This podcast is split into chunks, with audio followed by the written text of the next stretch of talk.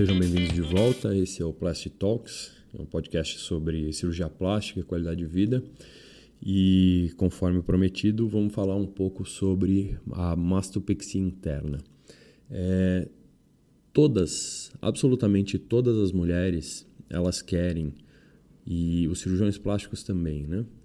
É, todo mundo quer ter uma mama é, alta, por mais é, pode ser natural ou não natural, mas que eu tenha um volume no colo, eu tenho um formato, o melhor formato do mundo, é, sem cicatriz. Então, a gente vem perseguindo desde o começo, desde o da, do desenvolvimento das primeiras técnicas de mamoplastia, a gente vem perseguindo então é, técnicas de cicatrizes mínimas ou sem cicatrizes é, que sejam equivalentes a um aumento mamário. E então é, a gente tem então um grupo de mulheres que absolutamente abominam cicatrizes, mas que gostariam de ter um resultado de uma mastopexia com ou sem implantes. E é para isso que tem a, a, a, mastopexia interna. Então vamos ver quem são as pacientes que se enquadram nesse grupo, quem se teria um benefício e quem é, pode esperar não, não fazer isso. Então a gente vai falar um pouco sobre o que é e as indicações da mastopexia interna.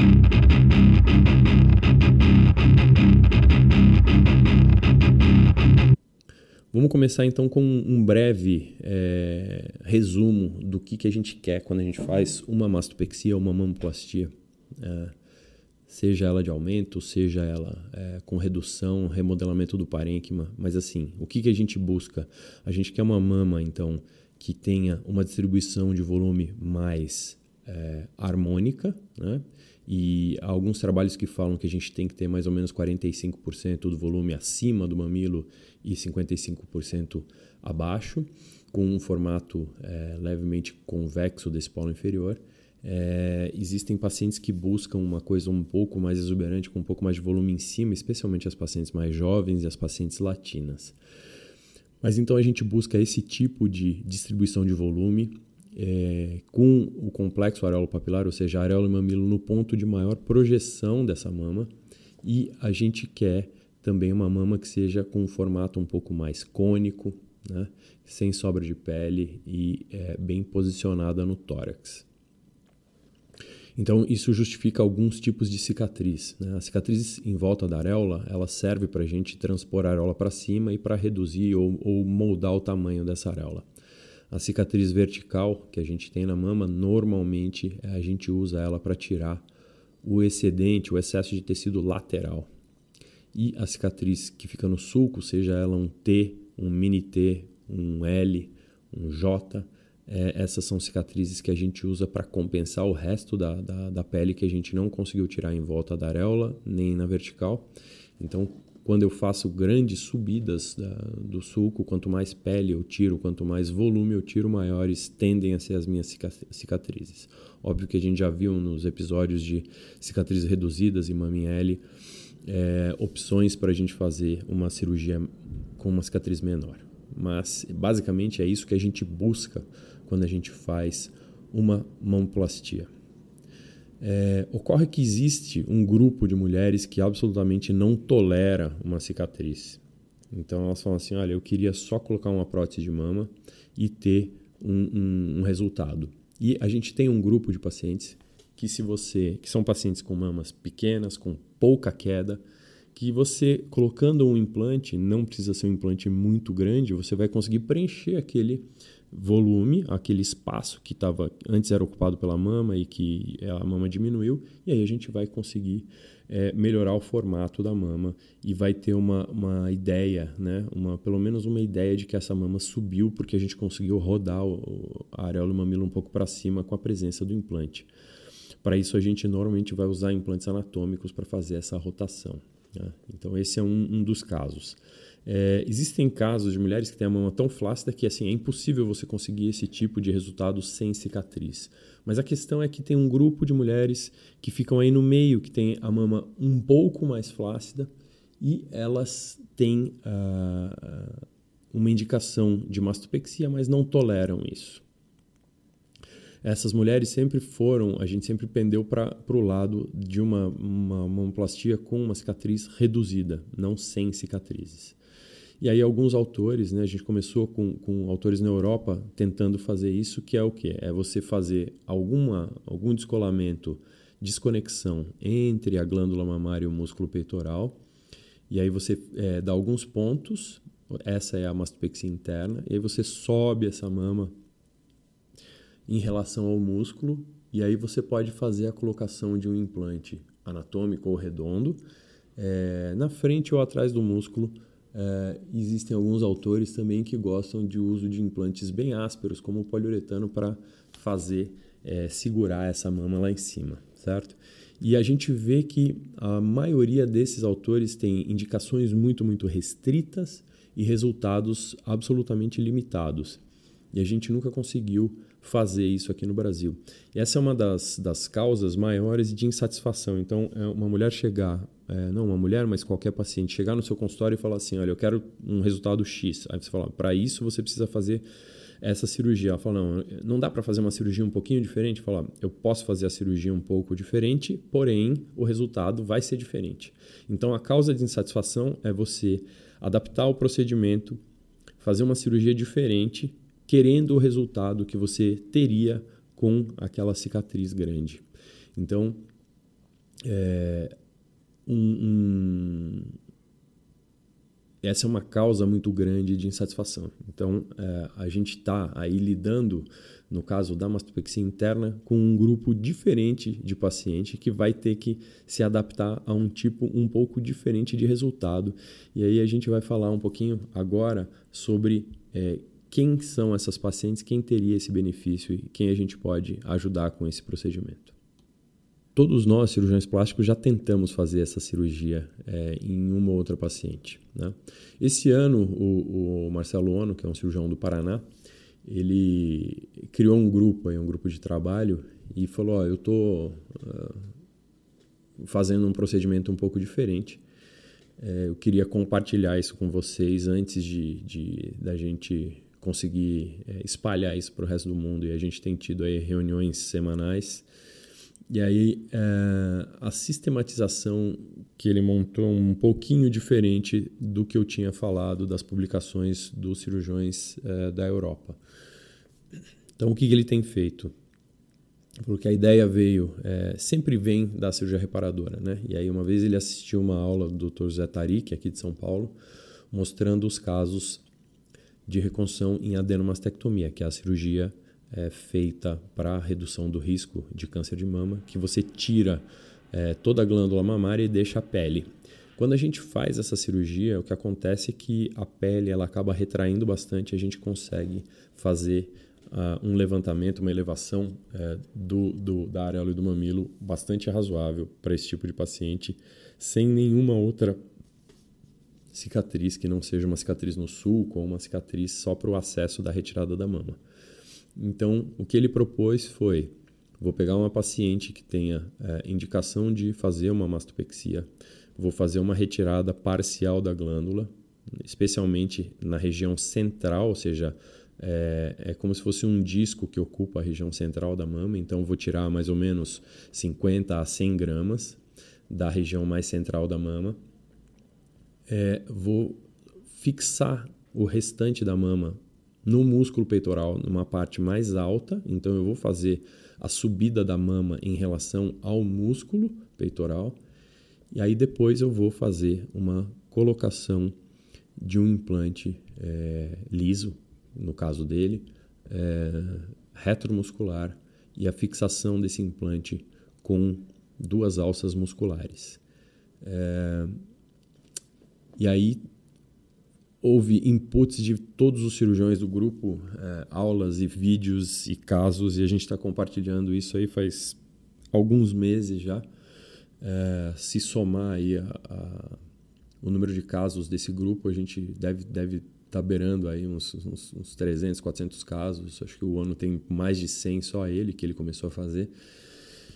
E uh, eu, eu Fiz uh, poucos casos, eu acho que a gente tem que documentar bastante isso, né? fazer as nossas medidas, fazer as nossas fotos E, e aí o que a gente tem, então, é, são algumas observações, são observações minhas, uh, outras são dos colegas que a gente vai falar.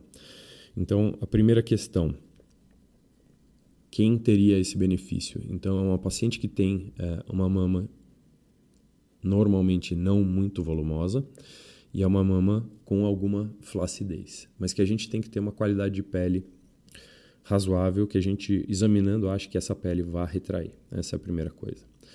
E aí a segunda coisa é uma paciente que esteja é, totalmente comprometida com esse resultado, certo? Então falou, olha, nós não vamos fazer uma cirurgia que é a cirurgia indicada para você, que é a mastopexia, na qual a gente consegue é, modelar totalmente uh, o tecido mamário, na qual a gente consegue fazer a retirada de, do, do, tecido mamário do jeito que a gente quer e a gente consegue tirar toda a pele que a gente precisa e, e, e controlar também o nosso tamanho da, da areola e do mamilo.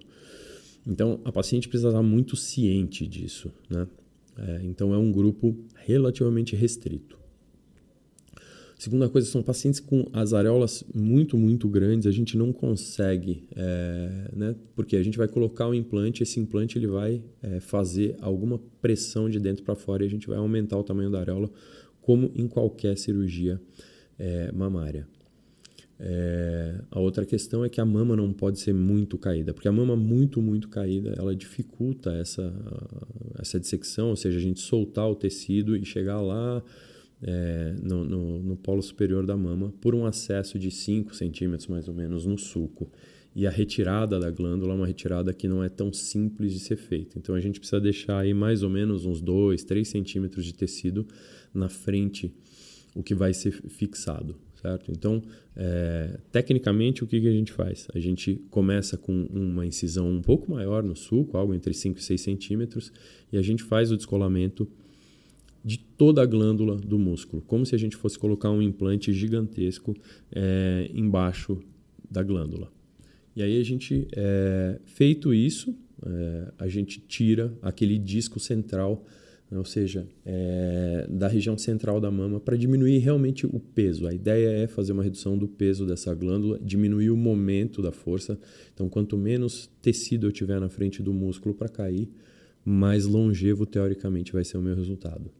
E essa retirada de tecido ela é uma retirada que demora, né? mais ou menos 30 minutos para fazer, e a gente tem que ser é, muito cauteloso e a gente tem que ser muito cuidadoso e a gente tem que ter muita participação do nosso auxiliar, porque qualquer puxada que a gente dê, a gente é, pode afinar muito essa glândula e ficar com uh, irregularidade de superfície. Eu mesmo tenho alguns casos que, em que isso aconteceu e a gente compensou com enxerto de gordura. E aí, feita essa retirada, você é, faz a hemostasia, faz parar de sangrar, e aí a gente vai fixar a glândula 2, é, 3 centímetros para cima do que a gente é, tinha numa condição normal. Então, é, e aí assim, varia a técnica, eu prefiro usar o PDS, que é um fio é, absorvível de longa duração, tem gente que faz com Vicril, mas a ideia é simplesmente orientar uma cicatrização da mama numa posição mais alta do que ela está. E aí vem a primeira dificuldade, aonde colocar isso. E a segunda coisa é quando a gente passa esses pontos, normalmente ficam afundados na região é, em volta da areola, dentro da areola, porque esses, essa é uma região que a gente realmente deixou mais fina e na hora que a gente aperta o ponto a gente tem uma irregularidade. Então a paciente precisa estar ciente de que é, essa irregularidade ela vai estar presente no começo, mas que depois ela vai é, com o tempo ela vai é, diminuindo até sumir.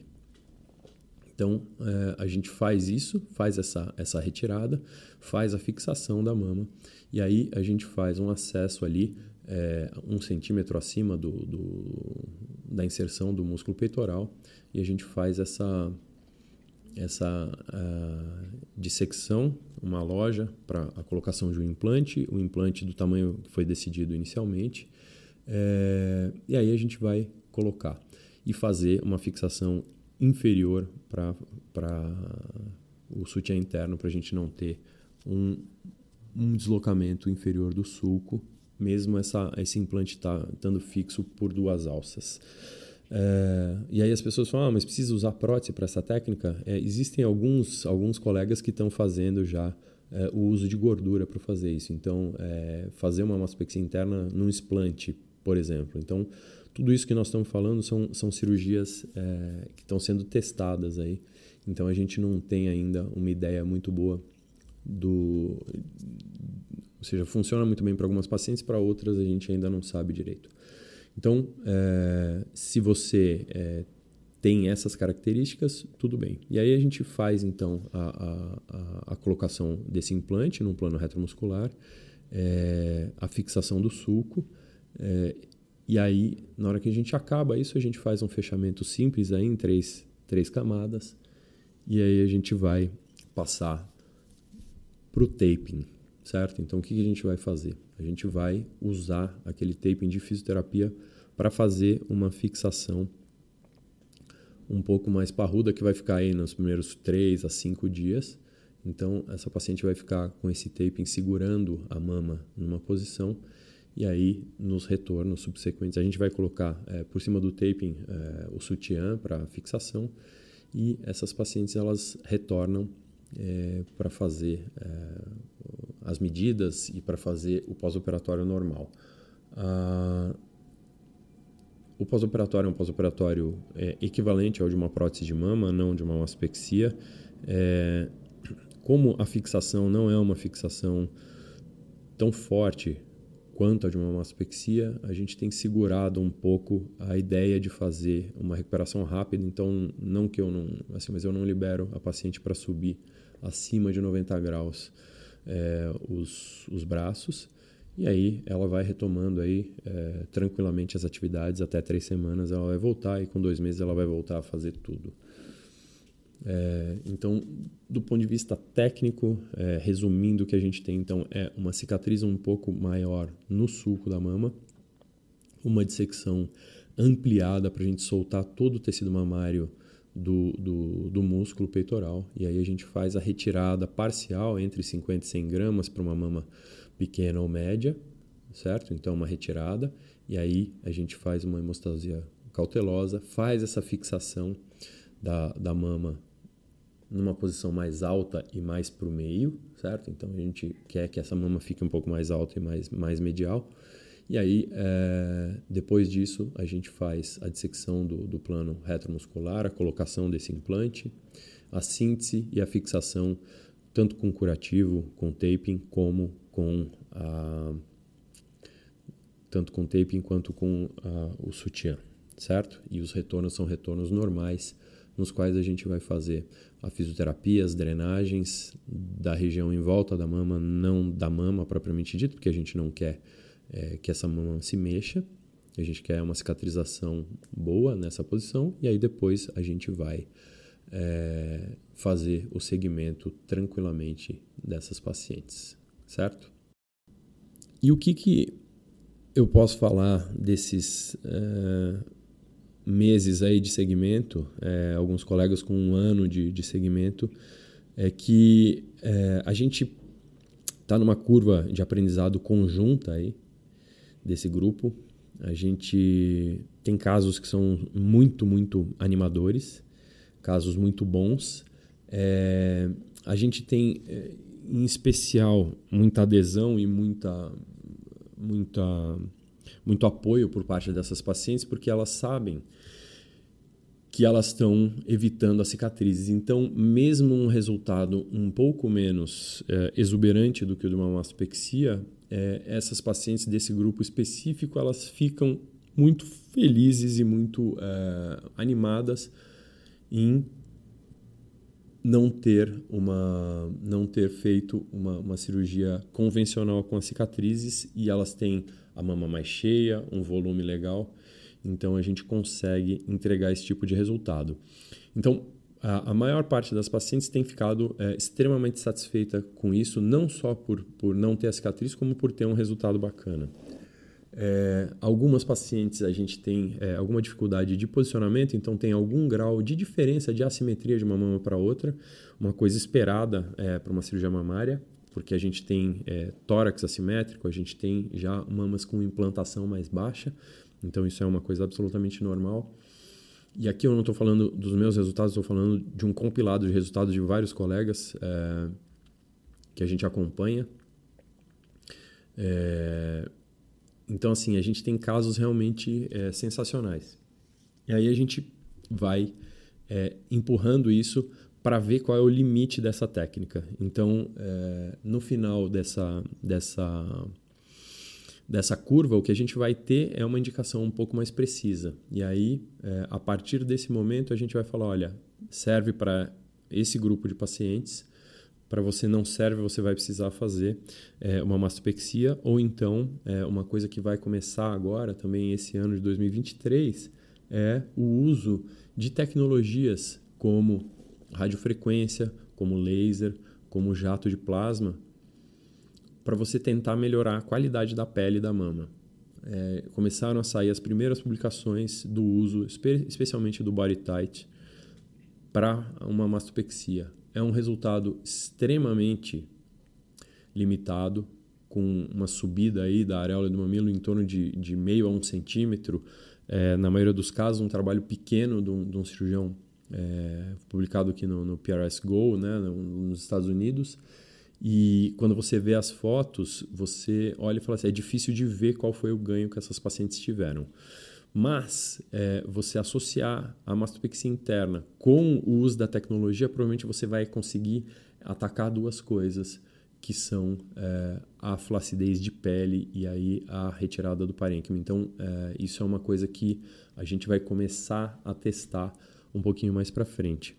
É, então, é, a questão fundamental é o que, nós estamos falando? Nós estamos falando de procedimentos ainda considerados alternativos, é, com pouca literatura, mas que é, já são tentados e executados com algum sucesso para um grupo muito específico de pacientes.